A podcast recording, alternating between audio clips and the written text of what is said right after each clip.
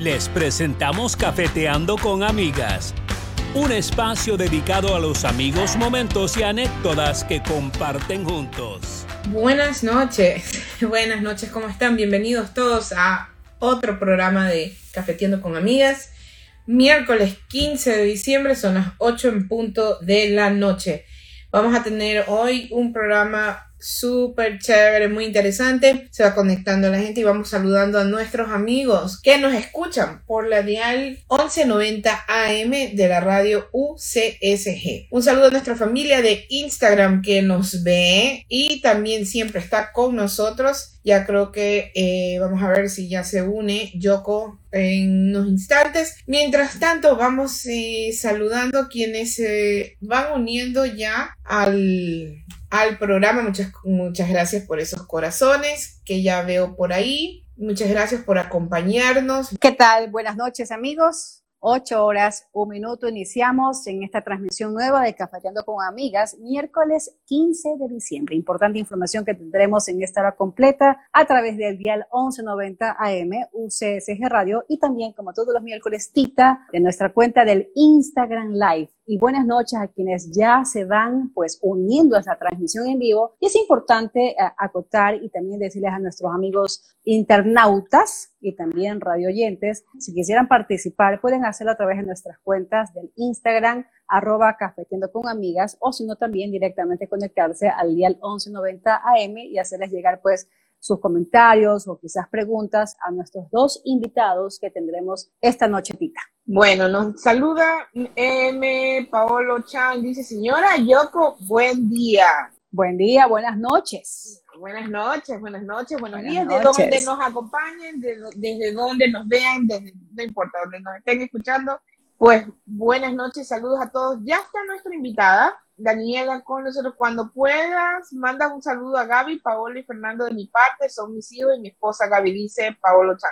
Paolo, un abrazo para usted también, para Fernando, para Paola y para Gaby también, para toda su familia, que nos sigue todos los miércoles puntuales a través del día 1190 AM. Y Paolo fue un ex oyente que teníamos en el noticiero ¿Qué pasa? Él todos los días desde las 8 en punto estaba conectado. Era uno de los tantos molleteros que teníamos precisamente en esta estación, colega radial, y pues siempre se hacía, se hacía notar con sus saludos. Ahora ya Paulito ya tiene su familia, en esa época no estoy segura si estaba en novio, pero en todo caso ya formó su, su hogar. Qué bonito, Paolo, verte, verte bien y hace poquito, de hecho la semana pasada creo que estaba aniversario, que de hecho lo, lo ah, saludamos. Ah, cierto, ¿Te acuerdas? Sí, sí, claro que estaba de aniversario, sí, sí.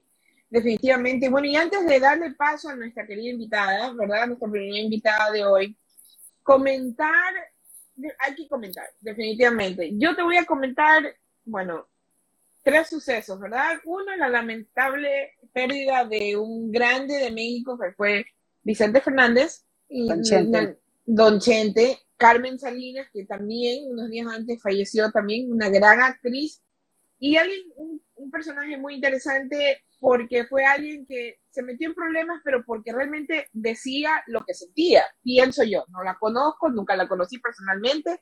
Se escuchaban a veces problemas aquí y allá, pero creo que era una persona que pues lo que, lo, que pensaba lo decía sin filtro y listo. Y pues Don Chente, ni qué decir, ¿verdad? El rey del mariachi, un gran, una, una leyenda mexicana le hicieron un homenaje muy lindo, muy sentido a nivel mundial, creo, la pérdida de Don Chente.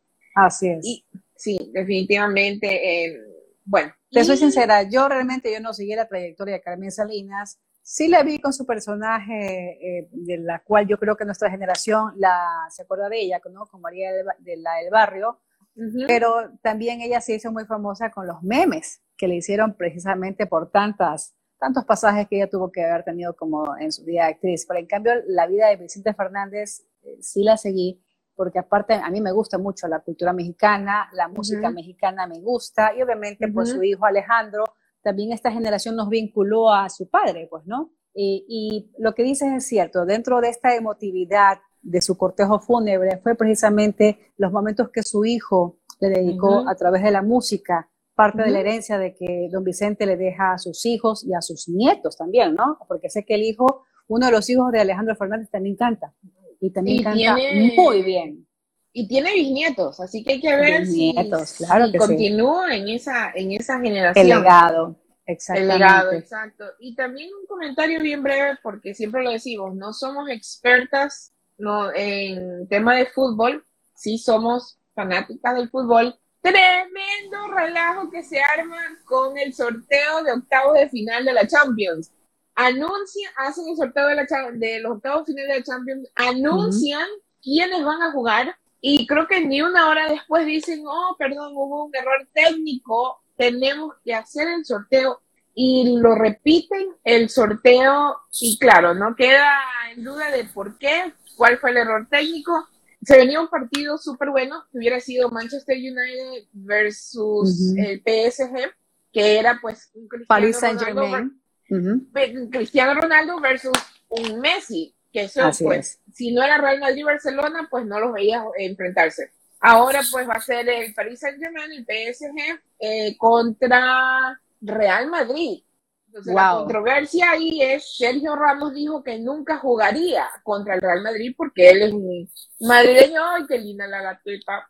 Eh, Sabes que eh, vamos a hacer un, paréntesis de lo que dices, ¿no? Cuando yo estoy siempre locutando o estoy trabajando, ella juega un papel muy importante.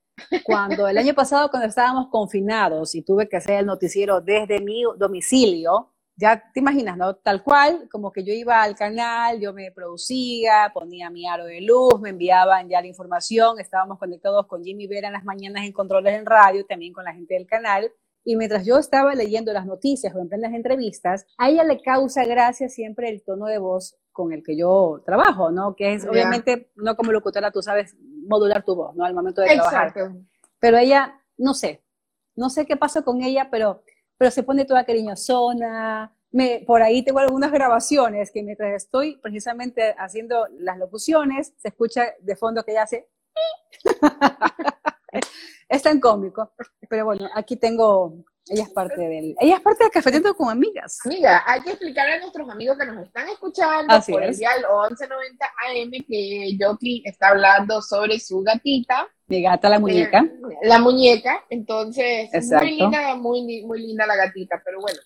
¿Qué te parece si le damos paso a Daniela, que ya nos está esperando y me dice, Tita, ya estoy lista, vamos a darle paso? Nada más, hasta que le des paso a nuestra primera invitada, Tita, eh, a, nuestro productor, Carlitos Ordóñez, quisiera que se comunique con nuestro siguiente invitado, el doctor Alberto Campodónico, porque está, me, está enviando mensajitos de voz. Ya. Pero sería importante saber si tiene algún problema el doctor, porque más adelante vamos a hablar del tema COVID. Es importante eh, hacer hincapié sobre esto, principalmente ahora que se conoció que esta variante Omicron ya está en el Ecuador. Entonces, también está en los Estados Unidos. Entonces es importante hablar con un experto y también que, que nos comente cuáles son los riesgos que pueden presentarse a propósito que estamos a dos semanas prácticamente ya en vísperas de las celebraciones de la Navidad y también de fin de año, Tita. Ahora sí, vamos con la primera invitada. Dani, querida, te abrazo de lejos. Son dos años que no nos vemos. Sí. Daniela, bueno, nuestra primera invitada, Daniela Peralta, fundadora de la Fundación Despiértate, ONG. Y si hablo mal equivoco en algo, me corriges con toda la confianza del mundo. Entonces, queríamos, bueno, invitarte porque conociendo yo la Fundación Despiértate y lo que ustedes hacen, es importante que se dé a conocer realmente qué hacen ustedes, porque fundaciones existen y todos tienen siempre un objetivo social. Muy buenos, todos cumplen con un excelente objetivo social, pero ustedes son diferentes, ustedes tienen un diferenciador, lo he presenciado yo, yo he estado, he tenido la bendición de estar en ciertas actividades con ellos, pero te lo dejo a ti, Dani, bienvenida a Café Buenas noches, Dani, bienvenida. Muchísimas gracias, qué lindo es estar aquí con ustedes, queremos compartir. Eh, y sí, Tita, sí tenemos un diferenciador y para nosotros eh, sido, ha sido un honor muy grande tenerte con nosotros en las distintas actividades, que tú conozcas a nuestros chicos, ha sido como que un privilegio muy grande. Y eh, hablando exactamente de qué es lo que hace Despiértate, pues Despiértate es la única fundación a nivel nacional que tiene un, un programa post-acogimiento, ¿sí? Muy poca gente sabe que a los 18 años, cuando un chico o una chica está en una, en una casa de acogida, como mal se los llama orfanatos, ellos tienen que salir. El sistema del MIES los vota inmediatamente y ya el Estado no les garantiza ni salud, ni vivienda, ni educación.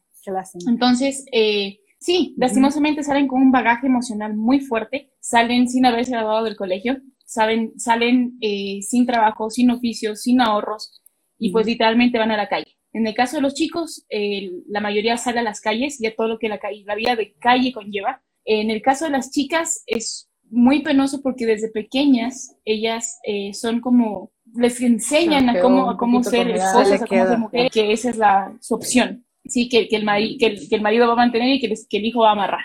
Entonces nosotros literalmente estamos cambiando el país, devolviendo a chicos eh, a la sociedad, chicos educados. Eh, nuestro primer objetivo como, como fundación es que ellos se gradúen del colegio. Actualmente tenemos a 18 chicos y chicas viviendo con nosotros, de los cuales todos están en sistemas educativos formales. De estos 18, 8 ya están en la universidad con becas. Eh, tenemos a futuros abogados, educadores, doctores. Entonces, eso es lo que estamos haciendo. Estamos sacando de la delincuencia a los chicos, sacando de embarazos no deseados, de, de problemas eh, de violencia intrafamiliar a, chicas que no están preparadas para casarse y que no tienen por qué casarse si no quieren. Exactamente. Eh, exacto. Entonces, eso es lo que hace la Fundación. Pensamos y tenemos el completo convencimiento que estamos cambiando el mundo, que estamos cambiando nuestro país. Y si es que la adolescencia está bien, si la juventud está bien, todos, absolutamente todos vamos a estar bien. Dani, eh, qué gusto escucharte, principalmente porque veo que eres una mujer bastante joven y yo siempre elogio eso, ¿no? De que la juventud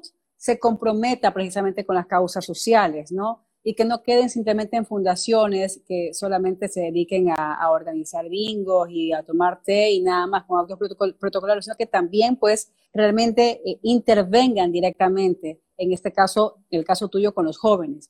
Te pregunto, habrá mucha gente que nos está escuchando, nos está viendo en todo el país y en otras partes del mundo también, que quizás quieran participar con ustedes. ¿Ustedes tienen las puertas abiertas para más personas que quieren hacer vinculación con la comunidad? Por supuesto. Ahorita estamos trabajando, Despiértate trabaja con más o menos 110 adolescentes y jóvenes y más de mil niños a nivel nacional en distintas casas de acogida. Nuestros principales lugares son Esmeraldas, Chimborazo y Pichincha. Sin embargo, ya el Estado ecuatoriano nos está pidiendo que nos abramos en Cuenca, Guayaquil y Manta siempre estamos dispuestos a, recibir voluntarios.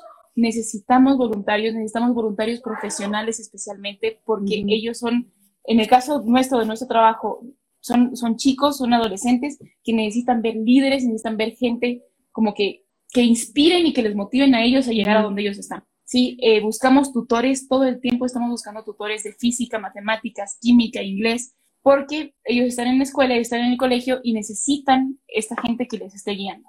Sí, necesitamos psicólogos, necesitamos psiquiatras, necesitamos médicos. Médicos. Porque, eh, claro. sí, también, porque como les comento, nosotros viajamos mucho, no nos centramos únicamente en temas de, de, de, abandono, sino que trabajamos, por ejemplo, en Esmeraldas, en los barrios más peligrosos de Esmeraldas. Literalmente estamos sacando a chicos que estaban ya siendo buscados para el narcotráfico, para el, sicariato, y es quitarle de la delincuencia a, ellos. Entonces necesitamos gente que nos ayude eh, en temas de, gestión, de, proyectos.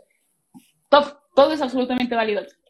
Dani, antes de, entrar en el siguiente punto, pues que realmente ustedes hacen una recaudación siempre en el mes de diciembre, ¿de dónde nace eh, la idea de Despiértate?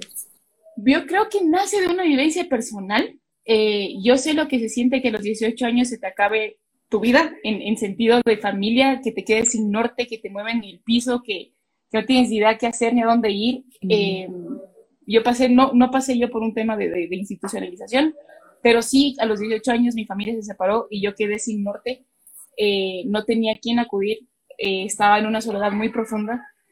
Y yo sé lo que es tomar decisiones malas en la vida, entonces sí me gustaría ser esa persona que yo necesité cuando yo tenía 18 años. Entonces, sí, es como que una invitación a que nos convirtamos en la persona que nosotros estábamos cuando, cuando éramos niños, cuando éramos jóvenes, cuando éramos adolescentes, y ustedes saben que a los 18 años pensamos y creemos que los comemos el mundo cuando el mundo nos come por las nuestras malas decisiones. Exactamente. Dani, y de, los, y de los chicos que forman parte de, Despiértate, ¿hasta qué edades ustedes le dan cobertura? Dijiste niños y adolescentes. exacto. En el tema de juventud, a los 18 años, pues la verdad es un, es un poco indefinido porque depende mucho de cada caso. Vamos, a cada caso tiene su, independencia porque, por ejemplo, tenemos una familia de cinco chicos que hay solamente una que no tiene discapacidad y ella quiere ser doctora. Entonces vamos, le vamos a, impulsar a ella que sea doctora porque ella va a ser cabeza de casa en algún momento. Tenemos chicos que a los dos años ya alcanzan su autonomía, ya alcanzan su independencia. Por ejemplo, el caso de Sarita, Sarita tenía 20 años, completamente independiente, autónoma, ya le faltaba nomás un semestre para graduarse de la universidad y pues ya tenía las alas para volar y nosotros lo único que hacemos es reforzarles un poquito, darles herramientas y pues adelante. Entonces sí, depende mucho de cada caso. Tenemos un caso, por ejemplo, de un chico que tiene 18, que está en tercer grado de educación, eh, que ha sido vulnerado completamente. Entonces no podemos decirle a los tres años, pues chao, porque le va a faltar todavía. Claro en este momento, cuéntanos un poco de lo que están haciendo ahora por el mes de diciembre. Ustedes están haciendo una recaudación, receptando donaciones y el objetivo son mil chicos. Así es, estamos con un objetivo bastante ambicioso. Nuestra campaña se llama Más Juntos que Nunca y queremos llegar a mil niños y niñas para provocar mil sonrisas. Vamos a estar en tres provincias a nivel nacional, como les había mencionado, Pichincha, Chimborazo y Esmeraldas. Eh, vamos a atender a barrios vulnerables en, Esmeraldas y casas de acogida en las otras provincias también. Estamos con recaudación de absolutamente todo. Necesitamos ropa en buen estado, juguetes en buen estado, comida no perecible. Este, esta, este tiempo del año es cuando las casas de acogida se abastecen para todo un año. ¿sí? Este, esta época es cuando ellos necesitan y recaudan lo que más pueden para poder sobrevivir y subsistir el resto del año el tiempo de pandemia en las casas de acogida fueron golpeadas durísimo porque aparte que la gente tenía miedo a donar. Entonces sí, este, este 17, 18 y 19 de diciembre, o sea, viernes, sábado y domingo que vienen, vamos a estar con las puertas de la casa abierta. Tenemos una campaña que se llama Tatuajes por Juguetes.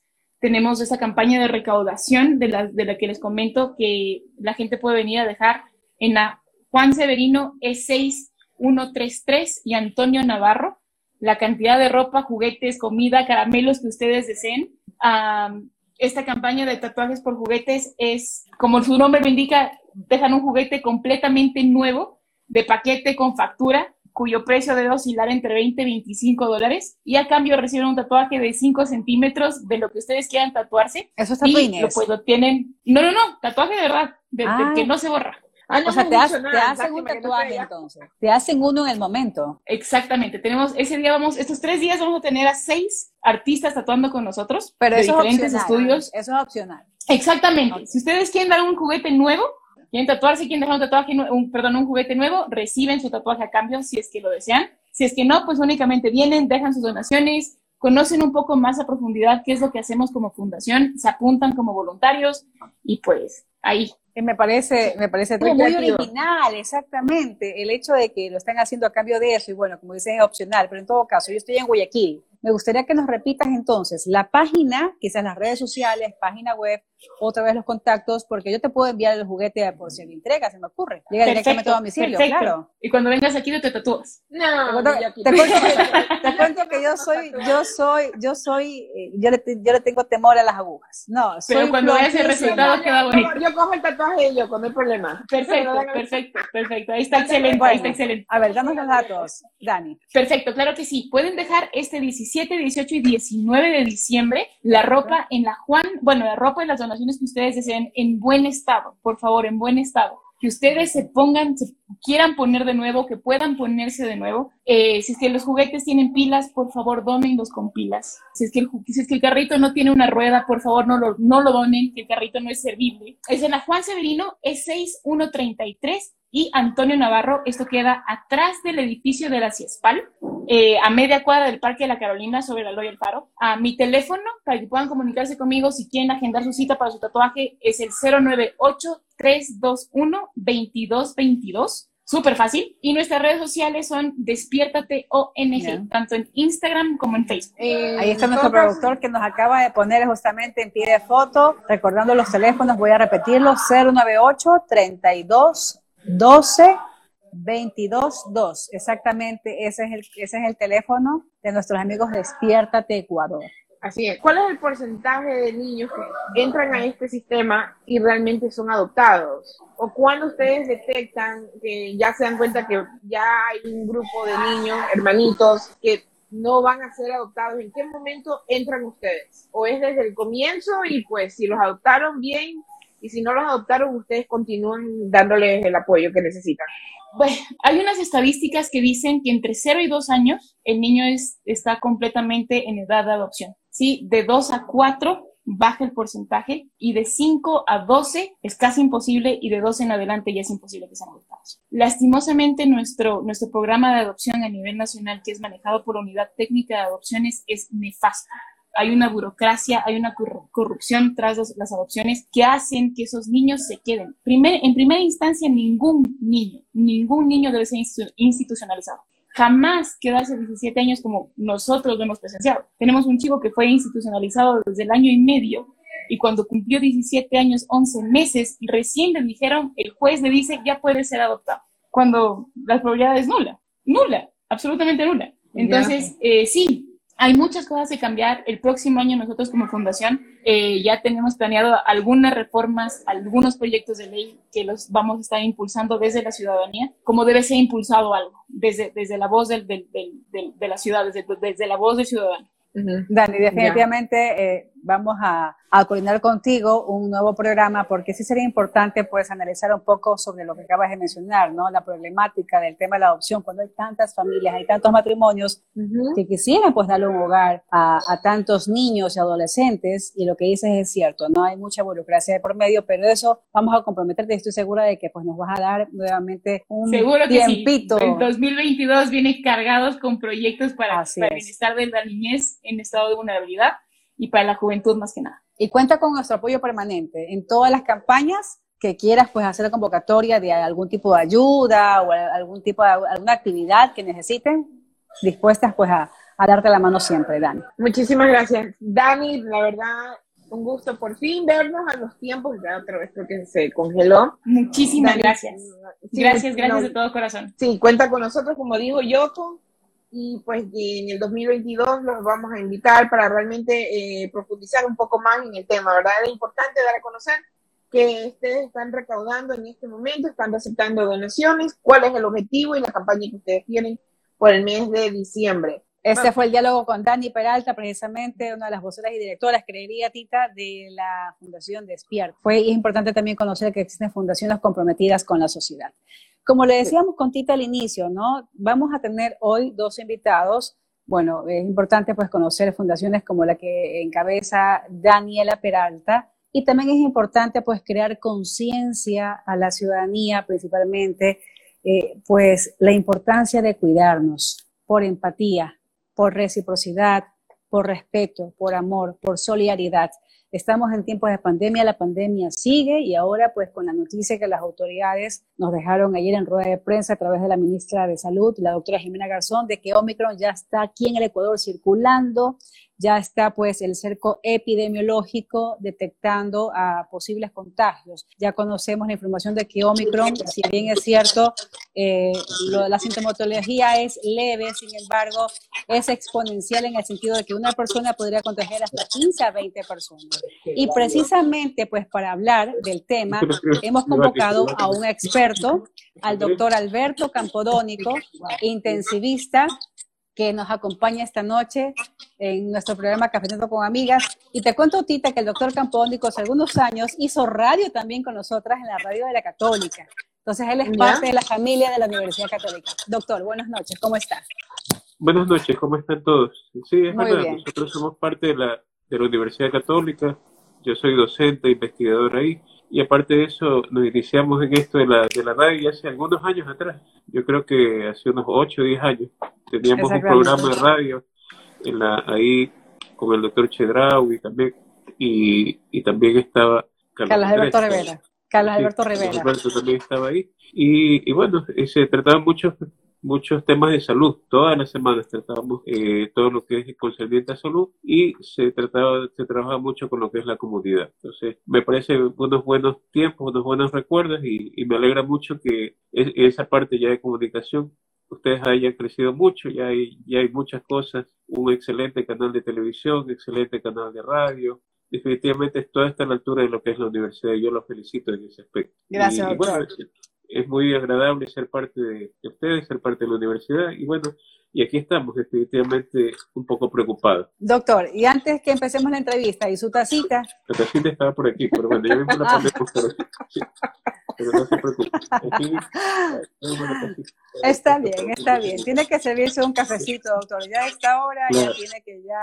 Bueno, que los médicos trabajan las 24 horas, ¿no? Se dice que, que para los médicos no hay horario realmente. Yo estoy ingresando un par de pacientes de emergencia ahorita. Eh, ya salí de allá vine para acá y después de la entrevista regresamos por allá. Eh, precisamente por lo que le decía, estamos, estamos un poco preocupados porque los últimos pacientes que yo he estado ingresando tienen la particularidad que han tenido su vacunación hace tres meses, hace cuatro meses, es decir, ni siquiera completan los seis meses y ya están ingresando.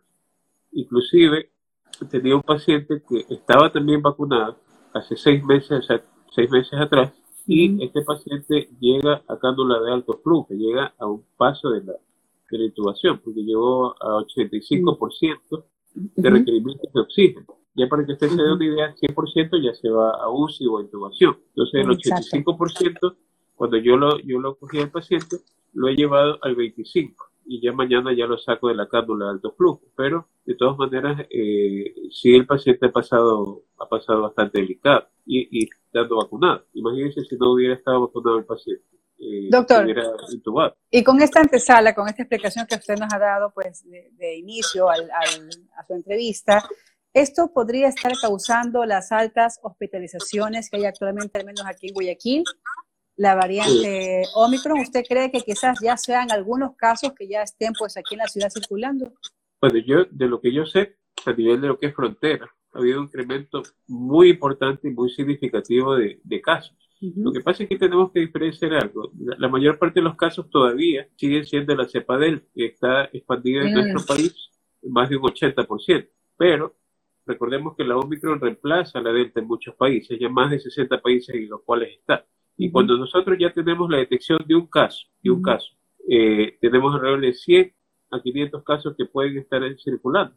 Y si tenemos que, como ustedes mencionaban anteriormente, lo cual es verdad, esta, esta cepa no solamente afecta a 4 a 8 personas como la afectaba la Delta, es el doble. Es probablemente 16 contagios a 20 contagios. Tenemos que diferenciar el punto, el hecho de contagios del hecho de complicación.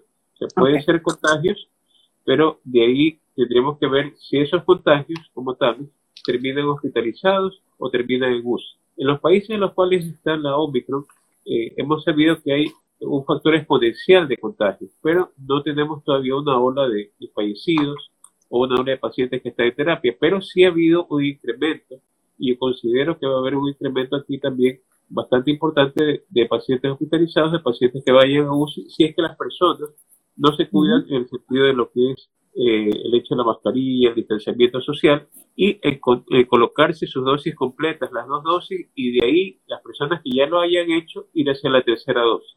Entonces, si no seguimos estos parámetros, entonces sí vamos a tener lo que la gente llama una cuarta ola o llegar a lo que es un número ya importante de casos. No creo que una cuarta ola, en el sentido de tal como, como literalmente lo dice, porque ninguna ola de las siguientes se asemejaron a la primera que tuvimos en Guayaquil. Por supuesto, exacto. Claro pero, sí. pero sí un incremento importante y el hecho de que, por ejemplo, en una familia se infecta uno y se infectan todos los cinco están ahí en esa familia, seis. Y de esos cinco o seis, uno termina hospitalizado. Entonces, eso es, el incremento de casos. Doctor, en mi caso, yo tengo, eh, bueno, me puse las dos vacunas ya hace más de seis meses y ya la tercera dosis. Yo vivo en Estados Unidos y aquí de nuevo está el debate de para qué la tercera dosis y ya con las dos estamos protegidos que, y, están realmente en una campaña fuerte motivando a la gente que se ponga la tercera dosis. ¿Cuál es el riesgo? Eh, claro, ¿cuál es el porcentaje de qué tanto minimiza el riesgo de contagiarme con una nueva variante al tener ya las tres dosis? Ya, eh, aquí hay una cuestión puntual. Las dos dosis como tal, al pasar ya los seis meses, protegen alrededor de un 22%. Eso es todo. Pero 22% de contagiarse. Es decir, muchas personas se pueden contagiar con las dos dosis. Pero la Pfizer como tal protege un 70% versus la posibilidad de hospitalización o hospitalización en UCI, hospitalización general en UCI. Y esta, esta cobertura aumenta mucho más con lo que es la tercera dosis. Entonces, sí hay una, sí hay una representación en ese sentido de, de, de poder proteger. Pero recordemos, en una misma familia, que todos estén vacunados, unos pueden contagiarse y otros no. ¿Por qué? Porque depende de la inmunidad base que tengamos cada uno. Eso es lo que no se mide y no, no, lo sabemos a ciencia cierta. Y esa inmunidad base depende, primero, de, de, haber tenido la enfermedad, sí o no. Depende de haberse vacunado, sí o no. O si depende de una tercera dosis o de la unión de todos estos factores más las comorbilidades que tenga el paciente o la inmunidad. ¿Por qué? Porque usted tiene la inmunidad base. ¿Y qué hace? Esa inmunidad permite que la vacuna eh, mejore su inmunidad. Pero si usted tiene inmunidad baja, la vacuna no le va a subir a lo que se necesita realmente. Va a subir menos de lo necesario y por eso usted tiene menos tiempo de, efecto en lo que es la vacuna o se puede enfermar con más facilidad. Si usted tiene inmunidad fuerte, esta inmunidad está acá, la vacuna la mejora más aún, entonces usted tiene menos posibilidades de enfermarse. Entonces, en ese sentido, y por lo tanto, su vacuna va a durar los seis meses o puede durar ocho meses. Por ejemplo, hay personas, eh, yo, me, yo me vacuné en febrero y, me coloqué la tercera dosis en el mes de noviembre, fines de noviembre. Ya habían pasado diez meses. Pero, sin embargo, yo no, no presenté COVID, no he tenido COVID hasta el momento porque eh, me coloco lo que es medicación inmunológica cada cierto tiempo para poder eh, mejorar mis, mis linfocitos de IT. Ahora bien, eh, la clave de todo esto es la inmunidad, efectivamente. Y, y esto hace también, por un lado, la inmunidad y por otro lado, el hecho de tener completa la vacunación en mucha de nuestra población. Por eso no creo que avance tampoco demasiado para que haya una escalada de que todas las unidades de cuidados intensivos del país estén, estén llenas como estuvieron en, marzo o abril del año pasado. Pero sí a la, capacidad que están actualmente. ¿Qué significa eso? Que si, por ejemplo, usted en abril del año pasado tenía 500 camas en este hospital, porque se aumentaron, ahora tiene 50 o tiene 70, las, 70, las 50 o los 70 se llenen. A eso es lo que yo me refería.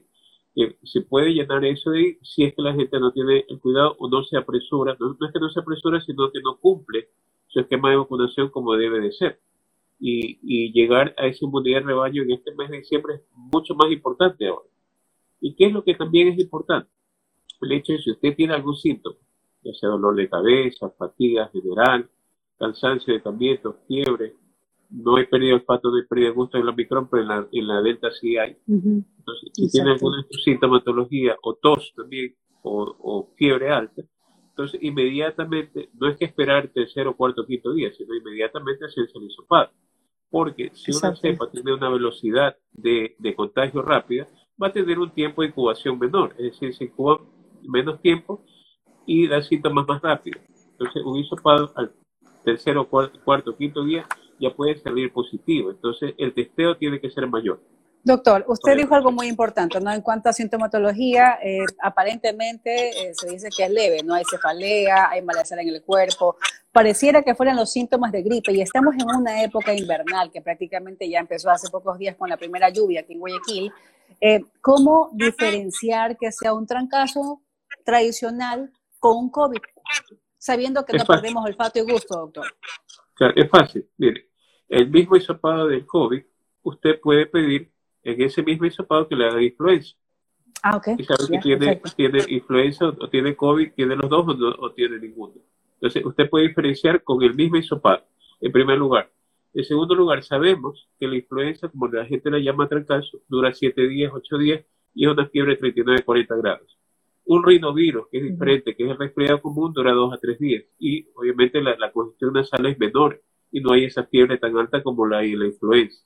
Entonces, es muy importante ahora, ahora más aún, que ya tenemos la vacuna de influenza desde octubre, colocarnos la vacuna de influenza también, a la par de la, de la vacuna del COVID. Es, muy útil porque a pesar de que no hay estudios, se sabe que en muchos de los casos la vacuna de influenza protege un poco en relación a tener un COVID grave. Que no hay todavía los estudios definitivos para eso. Inclusive en Inglaterra, se está estudiando en estos momentos la posibilidad, o no la posibilidad, sino que lo están haciendo ya experimentalmente, el unir la vacuna del COVID con la vacuna de influenza, para poderlo hacer mm. la vacunación una vez a meses. Más, más cómodo y la, la, gente ya tiene la cultura de vacunarse ya eh, contra la influenza. Claro. no la tienen contra el COVID. Entonces, uniendo las dos, sería más fácil llegar a la gente y poder hacerlo de una forma más ordenada. Doctor, una, yo tengo una duda en, en, cuanto al debate del tema de mascarillas. Hay personas que dicen, no, tengo que usar doble mascarilla. Y hay otras que solo andan con una. Yo realmente tengo tolerancia a una sola mascarilla. la percepción es que doble mascarilla estoy súper protegido. ¿Cuál es realmente la, eh, la buena práctica? ¿Qué es lo que sería ideal? Bueno, la idea algo. Eh, la mascarilla como tal, eh, ya sea la quirúrgica, que es a veces un poco incómodo, no por el hecho de que, de que no sea viable, sino que la gente suda, por ejemplo, y tiene que la cambiando varias veces al día, la quirúrgica. Eh, a veces en ese aspecto es mejor utilizar una mascarilla, por ejemplo, KN95 o N95, que son cómodas y usted le puede durar más horas del día protegiendo. Claro, y lo importante es que la mascarilla le cubra desde acá arriba de la nariz hasta abajo de la barbilla para que usted pueda tener una cobertura esencialmente ya más, más completa. La doble mascarilla, es verdad, puede, puede llegar quizás a una diferencia de un 5%. O sea, esta le dará un 95% y la doble mascarilla un 100% de cobertura, pero la persona suda más, es a veces más incómodo y no la puede estar usando durante todo el tiempo, doble mascarilla, sino quizás para lugares en los cuales usted considera que va a haber un alto nivel de posibilidades de infección. Es decir, por una hora, dos horas, usted vaya a un, hospital, por ejemplo. ¿Ah? al estadio, por ejemplo. al estadio. Claro, en lugares que usted sabe que el virus está en altos niveles de concentración. Ahí podría estar utilizando la doble mascarilla. Para el uso diario, yo recomendaría esta de aquí, que es la eh, N95, o puede ser la KN95, que lo cubre bastante, por lo menos un 95%, versus lo que es el virus. Y algo muy importante, siempre lavarse las manos con agua y jabón, porque el jabón destruye la barrera lipídica de lo que es el virus y permite que, que, no lo tenga usted en las manos, porque al sacarse la mascarilla o algo va a tocarse usted la, cara y va a poder desinfectar. Doctor, ¿y versus el lavado de manos con jabón versus el alcohol? El alcohol, al 70%, destruye el virus también, destruye la capa lipídica, al igual que el jabón. Entonces, considero que es lo que se tenga en la mano, ya sea alcohol, el spray, lo que es el gel eh, antibacterial o lo que es el jabón como tal, que es la solución más rápida, pero lo importante, más que el hecho del jabón y todo eso, y la utilización de mascarilla, es el distanciamiento que se puede tener uno con otro. Si no se va a tener el distanciamiento, entonces no quitarse la mascarilla mientras se está en contacto alrededor con otras personas. Y de nada sirve el aforo de lugares si uno no utiliza la mascarilla correctamente, se le está sacando en un momento, en otro y se la vuelve a colocar. Doctor, ahora, el año pasado, cuando fue prácticamente eh, la, cúspide de, la, pandemia como tal, en todo el mundo, eh, se recomendaba siempre llegar a la casa, desinfectarse, inmediatamente meterse al baño, tratar de no tocar nada. ¿Ese mismo protocolo tendríamos que mantenerlo todavía o ya hay que bajar un poquito la guardia en ese sentido? Yo creo que el bajar la guardia siempre en todo nos conlleva el hecho de podernos infectar. Claro, no, no, no llegar a extremos, pero sí el cuidarnos, es decir, lavarnos las manos. Si llega usted a su casa, obviamente inmediatamente bañarse, disponer de la ropa que ha utilizado y eh, directamente esa ropa lavarse a, una lavadora, o sea, pero tenerla aislada esa ropa de lo que es su uso diario y de lo que es su familia, en primer lugar. En segundo lugar, el hecho de, bañarse inmediatamente y si usted tiene algún tipo de signo o síntoma de lo que puede ser una gripe o un COVID, mantenerse apartado de lo que es el resto de su familia. Porque en esos momentos es cuando usted los puede contagiar. Entonces, si, si usted está pasando un proceso gripal, mantenerse aislado. Y si lo está pasando, obviamente hacerse un hisopado para poder detectarlo. Hay dos tipos de hisopado, porque las personas a veces preguntan eso. Es el hisopado antígeno y el hisopado PCR. Ahora bien, el hisopado antígeno, y los dos son que les toman la muestra aquí. El hisopado antígeno lo hacen una muestra rápida, es decir, una prueba rápida. Un hisopado que eh, usted lo tiene en 10, 20 minutos el resultado, y esta prueba rápida le da un 80% de efectividad. Mientras que el hisopado PCR demora un poco más, demora más horas, a veces demora 24 horas, porque depende de, lo que es una secuenciación de PCR. Ahora bien, a partir de mañana eh, hay un lugar que es un centro inmunológico que se llama MediBlue, que está ubicado en Villa la Costa. En este centro inmunológico van a realizar los hisopados PCR y antígenos para detección de Omicron. Detección de Omicron y las otras cepas, es decir, alfa, beta, delta. Entonces, esto es muy importante porque, claro, y un precio más, más bajo que lo que es el medio del mercado. ¿Por qué es importante esto? Porque usted dice, bueno, si llega Omicron en el país y yo tengo síntomas de Omicron, este, ¿lo tendré o no lo tendré? Entonces, eh, hacerse el hisopado para saber titular esto de aquí y sabernos prevenir. La, la ventaja de todo esto, ¿cuál es? que, por ejemplo, nosotros sabemos que en la cepa nueva del Omicron como tal, hasta el momento las referencias o la información que nos han dado es que es algo leve o moderado. Pero no es que muchas personas ah, se han llegado a UCI o se han contagiado y han llegado a hospitalización grave, no. Pero es porque mucha gente ya está vacunada. Pero por otro lado, usted tiene un número de personas vacunadas y por otro lado tiene un número de personas que están perdiendo su inmunidad. Entonces, esas personas que van perdiendo su inmunidad tendrán que tener quizás una tercera dosis, no a los seis meses, sino quizás antes de lo que yo estoy pensando. Entonces, la, apertura, la, apertura libre para colocársela está bien, pero yo creo que sí debería, en relación a los criterios mundiales, y el momento que ya el criterio mundial esté menos de seis meses, aplicarlo igual de esa manera aquí, porque hasta el momento se mantiene los seis. Leí justamente hoy de que esa variante tiene 50 mutaciones. La Delta me pareció leer que tenía 12 mutaciones, esta 50, pero 32 están en la proteína de espiga o spike, con la cual eh, nosotros pues eh, queremos que realmente las vacunas funcionen. Le pregunto esto porque usted hace unos minutos habló de las vacunas y habló, mencionó Pfizer, por ejemplo. Y hoy justamente leo una información de que la Pfizer tiene eh, apenas tiene un 20% de cobertura por esta variante de Omicron. ¿Esto es cierto, doctor Campodónico? Eh, 20% de cobertura en las dos dosis. Para, para contagio de Omicron, 22%. Pero para enfermedad grave, puede llegar a UCI 70%.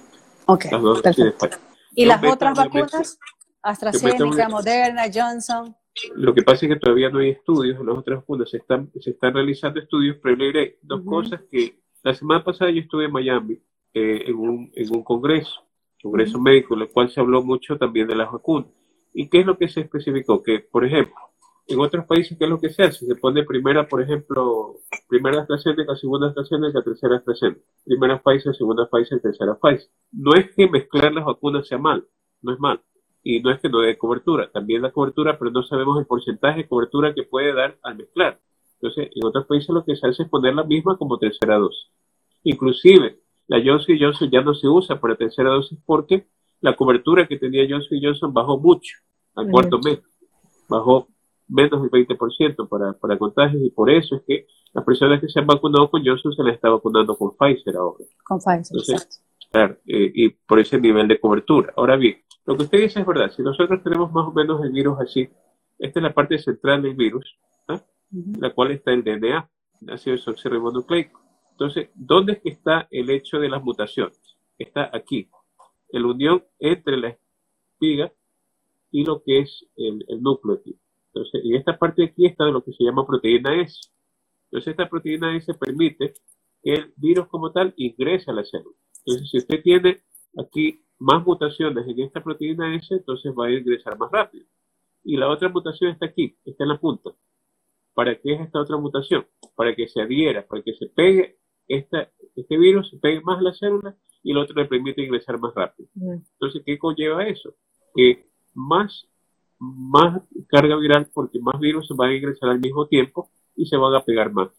Entonces, esas mutaciones que son, como usted lo menciona, de 50, distribuidas entre la proteína spike y lo que es el final de la espícula, son las mutaciones que hacen que este virus pueda multiplicarse exponencialmente, es decir, muchísimo más rápido que las otras cepas. Y, y siempre nosotros analizamos, si usted tiene más carga viral, ¿verdad? más carga viral, tentativamente va a tener más pacientes enfermos y de ese porcentaje de pacientes enfermos tendrá un porcentaje de hospitalizados y un porcentaje de uso. Pero contra eso va el hecho de la vacunación. Y obviamente recordemos que la inmunidad en las personas de arriba de 60 años cae naturalmente. Y por eso es que una persona de 65 o 70 años con diabetes o hipertensión o alguna otra comorbilidad, más el hecho de pasar los 60 años, puede infectarse más rápido y puede llegar a hospitalizarse. Entonces, ¿quiénes son las prioridades en estos momentos de, para la vacunación de tercera dosis? Los adultos mayores. Lo primero, porque son los que ingresan más rápido. Y después vendrán lo que son los demás. Inmunodeprimidos, ¿no? Claro, inmunodeprimidos. Entonces, por eso es que yo he explicado que es la clave, es siempre la inmunidad. También en este centro inmunológico MediBlue se coloca vitamina C inmunológica y se coloca inmunoglobulinas. ¿Cuál es el mecanismo para esto, de mejorar la inmunidad? Es subir los linfocitos, que son los que nos dan una barrera en, relación a lo que es la cobertura del virus, linfocitos T y B, esa es la otra grave inmunidad. Ahora bien, nosotros decimos, bueno, ¿y cómo vamos a medir nosotros la inmunidad? La inmunidad contra el virus se puede medir con la, prueba cuantitativa, IgG IgM. Si la prueba IgG está arriba, por ejemplo, tiene 2, 3, 4, 5, 6, usted tiene anticuerpos. Pero si el IgM está debajo de 1, o sea, debajo de, eh, o entre 0 y 1, usted ya no tiene el virus en su organismo y está bien. Pero esa inmunidad de anticuerpos es la que viene después de haber tenido COVID. Algunos la tienen elevada y otros no.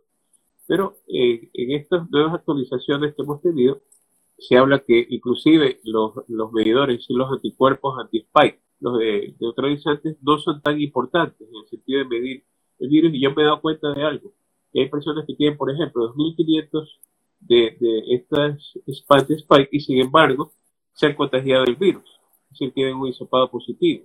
Entonces, si va de la, de la mano con este nuevo, este nuevo planteamiento que indica que no es tan importante la medición con los anticuerpos neutralizantes y no es, no es lo que le dice. Eso simplemente son medición, pero no es que lo garantice que usted no se va a enfermar de COVID. Porque esos anticuerpos neutralizantes no miden la inmunidad. Doctora, aparte, bueno, que realmente es una prioridad vacunarse, ¿hay algo más que podamos hacer como para ayudar a nuestro sistema a mm, como que un soporte, fortalecerlo, exacto, gracias. Me quedé ahí. ¿Algo que te pueda recomendar? Primero una alimentación equilibrada, es decir, pollo, pescado, frutas, vegetales, la rúcula también ayuda bastante. Y minerales, el zinc. El zinc, la vitamina B, la vitamina C, la vitamina D, el zinc, eso eh, dormir bien, y algo muy importante, el ejercicio, porque el ejercicio disminuye unas 4 o 8 veces la posibilidad de enfermarse COVID. Eh, segundo, ¿por qué? Porque una persona que tiene sobrepeso siempre va a tener una inflamación mayor. Eh, eh, de por sí está inflamada y la inflamación del virus, porque el virus, ¿qué es lo que hace? Tiene tres características. Hiperinflamación, es decir, que aumenta la inflamación. Segundo, que produce trombosis. Y tercero, puede producir una neumonía que prácticamente eh, afecta mucho el pulmón. Afecta mucho el pulmón en el sentido de que licúa ciertas partes de sí al inicio y eso no permite que usted pueda tener una buena, una buena oxigenación, es decir, lo, lo complica bastante. Entonces, y el otro eje del COVID es el eje inmunitario. Baja su inmunidad y puede tener una mayor carga viral y una mayor afectación. Entonces, uno debe, eh, si tanto una persona con sobrepeso como una persona diabética, como tal, puede tener inflamación de por sí en su organismo y el COVID lo que hace es aumentar esa inflamación y lo lleva a complicarse en diferentes órganos. Y, he visto muchas personas que, por ejemplo, tienen inflamación del ojo, inflamación de las hemorroides, inflamaciones articulares, que artrosis, que artritis se las aumenta, se les desarrolla el lupus porque ya lo han tenido poco, pero no, se han, no han sido diagnosticados, se les influencia las tiroides, por ejemplo, se cadena hipotiroidismo y hipertiroidismo, pero ¿por qué? Porque ellos ya han tenido esas patologías y quizás no se hayan dado cuenta. Lo que hace el COVID es aumentarlas y las hace visibles. Entonces, todo esto de aquí hay que considerarlo. Y no es que la vacuna, por ejemplo, les produce una enfermedad. La vacuna, eso sí, hay un periodo en ciertas vacunas que les puede dar unos dos o tres o cuatro días de inflamación y eso hay que combatirlo para volver a la normalidad. Pero son vacunas como cualquier otra, desarrolladas en menos tiempo, eso sí, pero con, las, con las fases que ha, que ha necesitado tener. Y otro, otro punto también para mejorar la inmunidad es saber que eh, no solamente eh, el estrés, sino que también el colocarse intravenosamente vitamina C, como le indicaba, pero de tipo inmunológica, ponerse inmunoglobulina u otra medicación intravenosa que les puede mejorar lo que es su inmunidad, es, es, es válido también, pero siempre de la mano de un médico. Es decir, bajo el consejo de un médico. no, no que veo esto de aquí, me lo voy a colocar, veo lo de acá, me voy a colocar. Me dijeron que esta pastilla era buena y me la voy a tomar. No, porque unas pastillas son buenas para unos y son malas para otros. Esto depende de su perfil como paciente. Entonces eso yo considero que es muy importante. Doctor Campónico, eh, estamos, usted sabe que el tiempo es el enemigo de los medios de comunicación principalmente y también nosotras, como, como transmitimos a través del día 1190, tenemos que cumplir con el horario. Estamos en vísperas de festividades de Navidad y fin de año. Brevemente, doctor, nos gustaría pues, que nos deje su, su, mensaje, su reflexión como médico. Usted que ha estado desde el año pasado prácticamente, pues eh, prácticamente atendiendo a muchos pacientes, incluso a muchos les ha salvado las vidas, doctor. Sí, bueno, eh, hemos, hacemos todo lo posible siempre por, por recuperar totalmente a los pacientes, no solamente sacarlos del COVID, sino hacerles seguimiento para que el paciente recupere prácticamente 95 100% de su, de su vida anterior que la tenía. Pero le cuento que yo, cuando viajé eh, y vi, por ejemplo, el centro comercial en Miami, no vi que la gente tuviera a la entrada algún tipo de control, ni de alcohol, ni, ni usar mascarillas. La gente anda libremente con y sin mascarillas, sin problema. En la calle con y sin mascarillas y en diferentes lugares así, como que si no pasara nada. Entonces, yo quisiera que eso de ahí y, y los aeropuertos parece como una zona libre, o sea, parece un mercado de la cantidad de gente que hay en los aeropuertos. O sea, definitivamente eh, cada vez más personas. Pero yo no quisiera que eso que yo vi allá se replique en nuestro país. Es decir, si se considera que hay 75% de aforo en centros comerciales y hay tanto para, para lo que son los locales en los cuales están desarrollando fiestas, pues cumplirlo y usar lo que es mascarilla. En segundo lugar, si usted ya va, por ejemplo, a una reunión hoy va a una reunión mañana. No vaya todos los días a una reunión. ¿Por qué? Porque en esas reuniones precisamente que hay que quitarse muchas veces la mascarilla es cuando uno puede ser objeto de, contagio. Entonces yo creo que en este mes, es verdad, son festividades, pero recordemos que los meses en los cuales han habido festividades así más largas son los que nos han traído después conllevado un incremento de número de contagios el siguiente mes. Entonces, tratemos y sí, sí tener esta nueva cepa que la puede duplicar, triplicar o cuadruplicar los contagios que vengan en, enero. Entonces yo creo que hay que ser bastante juicioso y pensar eh, antes de, salir a determinado sitio, a determinado lugar, porque con el COVID no solamente nos infectamos nosotros, sino que se puede infectar a nuestra familia, amigos y personas que ni siquiera conocemos, que, nosotros podremos transmitir el COVID si salimos eh, a uno y otro lugar. Así es. Tita, tenemos que despedir. el tiempo, el tiempo siempre, y yo sé que, también doctor, pues eh, sigue todavía, ¿verdad? La vida del doctor 24/7. Muchísimas gracias, doctor, por estar con nosotros, por compartir y toda esta información muy importante porque estamos todos pues, muy preocupados por la nueva variante y sobre todo que coincide pues con, la, con las festividades, es cuando la gente creo que nos alocamos la emoción, pero a seguir, a seguir cuidándonos, seguir tomando las precauciones necesarias, porque nos cuidamos mutuamente, nos, no, no vamos a hablar en sentido con comunidad, tu familia, tu núcleo, pensemos siempre, yo, mi papá, mi mamá, mis hermanos, mi sobrino, tenemos que seguir haciendo, ¿verdad? Son pasos algo complicado, un poquito molestoso, pero vale la pena, ¿verdad? Una mascarilla al salir, minimizar un poco las reuniones, entonces, gracias, doctor. Y gracias también a toda la audiencia, doctor Alberto Copónico, y lo comprometemos para más adelante también seguir pues con nosotros cafeteando con su tacita de café, doctor, ya sabe. No, por supuesto que sí, estamos siempre en las órdenes y no olvidemos también vacunar a nuestros niños y a nuestros jóvenes también para poder completar esa inmunidad de rebaño. Eh, y si vamos a tener una opinión, primero analicémosla eh, minuciosamente antes de, de tomar la decisión y ver que realmente al cuidarnos nosotros nos cuidamos todos. Gracias. Gracias a todos ustedes, Tita, doctor Campónico y a nuestra audiencia. Buenas noches con todos. Nos vemos, Dios mediante, el próximo miércoles ya en vísperas de la Navidad. Buenas noches.